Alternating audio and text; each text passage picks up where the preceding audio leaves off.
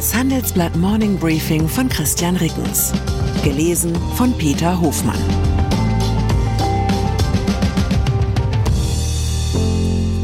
Guten Morgen allerseits. Heute ist Donnerstag, der 22. Juni 2023. Und das sind unsere Themen. Schmierige Angelegenheit. Chinesische Biodieselimporte. Rhetorischer Ausrutscher. Biden sagt Wahrheit über Xi Jinping. Chaotische Ferienzeit. EVG erklärt Bahntarifverhandlungen für gescheitert. Nach einer kurzen Unterbrechung geht es gleich weiter. Bleiben Sie dran. Sie investieren in Aktien, es fehlt Ihnen aber eine klare Strategie. Ihr Depot ist ein Sammelsurium mehr oder weniger guter Ideen. Dann geht es Ihnen wie vielen. Lernen Sie in der Masterclass erfolgreich investieren, alles über kluge Börsenstrategien. Mit dem Rabattcode Investieren20 gibt es 20% Nachlass auf den Normalpreis. Infos unter handelsblatt.com slash erfolgreich investieren. Biodiesel. Die Irrwege der Klimapolitik offenbaren sich bisweilen an Kleinigkeiten, zum Beispiel an chinesischen Biodieselimporten in die Bundesrepublik. Nach Branchenangaben verdoppelten sich die zwischen Januar und April im Vergleich zum Vorjahr. Mit Biodiesel lassen sich in Deutschland gute Geschäfte machen. Mineralölkonzerne können ihre obligatorischen CO2-Einsparquoten erreichen, indem sie ihn dem regulären Kraftstoff beimischen. Wenn das allerdings mit chinesischem Kraftstoff geschieht, ist das aus zwei Gründen ökologisch fragwürdig. Zum einen hegt die deutsche Biokraftstoffbranche erhebliche Zweifel, ob die chinesischen Importe tatsächlich, wie ausgewiesen, größtenteils aus Abfallfett produziert wurden oder nicht doch aus frischem Pflanzenöl. Vor allem aber stellt sich die Frage, warum muss Biodiesel um die halbe Welt verschifft werden, um dann hier verbrannt zu werden?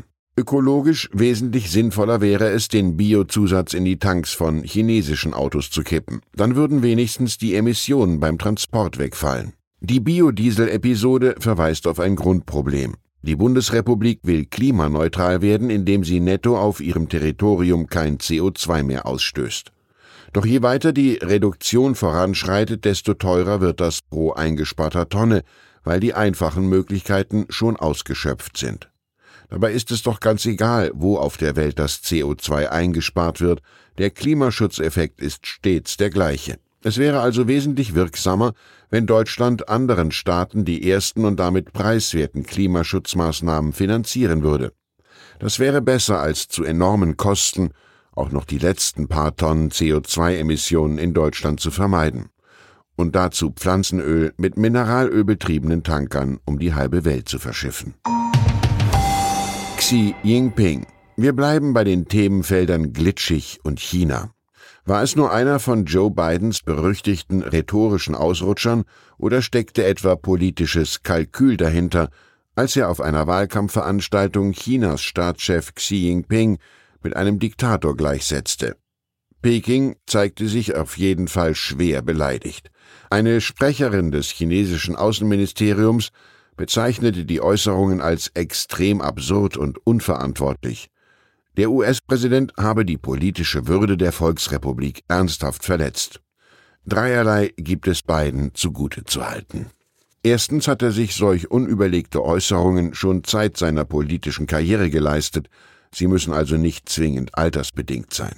Zweitens hat er die Veranstaltung diesmal immerhin nicht mit God Save the Queen beendet, wie neulich bei einem Auftritt an der Ostküste der USA. Drittens kann ich mich spontan nicht an die freien, gleichen und geheimen Wahlen erinnern, die Xi an die Macht gebracht hätten. Ist der Mann womöglich tatsächlich ein Diktator? NATO für unüberlegte Wortwahl ist Jens Stoltenberg nicht bekannt. Im Interview mit dem Tagesspiegel bekräftigt der NATO-Generalsekretär kühl, was er sich vom bevorstehenden Gipfeltreffen des Verteidigungsbündnisses in Vilnius erhofft. Wörtlich sagte er, ich erwarte, dass sich die Alliierten im Zuge des Vilnius-Gipfels auf höhere Verteidigungsausgaben einigen werden. Die zwei Prozent werden künftig nicht mehr die Obergrenze für Verteidigungsausgaben sein, sondern das Minimum. Das ist eine Forderung, die unverhohlen an die Bundesregierung gerichtet ist. Denn aufgrund der Größe der deutschen Volkswirtschaft würde es militärisch einen erheblichen Unterschied machen, ob Deutschland der Forderung nachkommt, mindestens zwei Prozent seiner Wirtschaftsleistung für Verteidigung auszugeben. Für Aufmerksamkeit dürfte in den Hauptstädten des Bündnisses auch eine andere Stoltenberg-Aussage sorgen. Alle Verbündeten, auch Deutschland, seien sich einig, dass die Ukraine Mitglied der NATO werde, sagte er. Ich könnte mir vorstellen, dass es zum Beispiel in der SPD-Fraktion im Bundestag den ein oder anderen Abgeordneten gibt, der noch gar nicht wusste, dass er da einig ist. Bahn. Bei der Deutschen Bahn droht in den kommenden Tagen und Wochen ein unbefristeter Streik.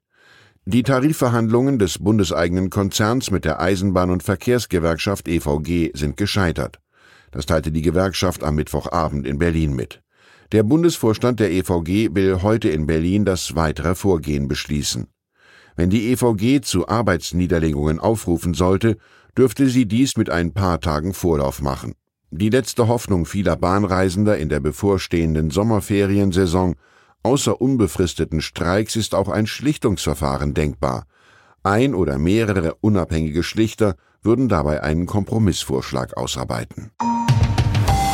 Rocky im vergangenen Jahr hat Sylvester Stallone seine Villa in Beverly Hills an die britische Sängerin Adele verkauft. Nun berichtet der US-Schauspieler im Wall Street Journal von einer ungewöhnlichen Nebenabrede bei dem Geschäft. Den Pool der Villa ziert eine Statue, die Stallone in der Rolle des Boxers Rocky Balboa zeigt. Stallone habe die Statue eigentlich mitnehmen wollen, doch Adele habe darauf bestanden, dass die Statue am Pool stehen bleibt, sonst wäre der Deal geplatzt. Womöglich hat die Forderung auch etwas damit zu tun, dass die Skulptur einen sehr jungen, athletischen Rocky zeigt. Stallone hatte den Boxer zwischen 1976 und 2023 in insgesamt neun Filmen verkörpert. Ich wünsche Ihnen einen Tag, an dem Sie nicht nur am Pool Bella Figura machen. Herzliche Grüße, Ihr Christian Reckens. Zur aktuellen Lage in der Ukraine. Die Gefahr für die ukrainischen Streitkräfte kommt aus der Luft. Im Süden rücken die Ukrainer zwar vor, doch die Russen kontrollieren den Himmel. Kiew muss deshalb abwägen, wie groß das Risiko von Verlusten ist, wenn die Offensive ausgeweitet wird. BlackRock und JP Morgan bereiten Investitionen vor. Die USA sind der größte Geber für die Ukraine, doch der Geldfluss ist in Gefahr. Jetzt soll privates Kapital die Zukunft des Kriegslandes retten, Dahinter stecken auch politische Gründe. Weitere Nachrichten finden Sie fortlaufend auf handelsblatt.com/Ukraine. Wie geht es weiter mit der Europäischen Union?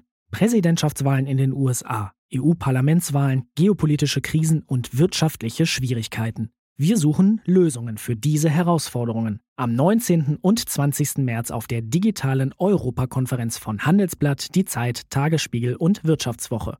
Über die Zukunft Europas sprechen wir mit Bundeskanzler Olaf Scholz, Wirtschaftsminister Robert Habeck und vielen mehr. Kostenlose Anmeldung unter europe20xx.de.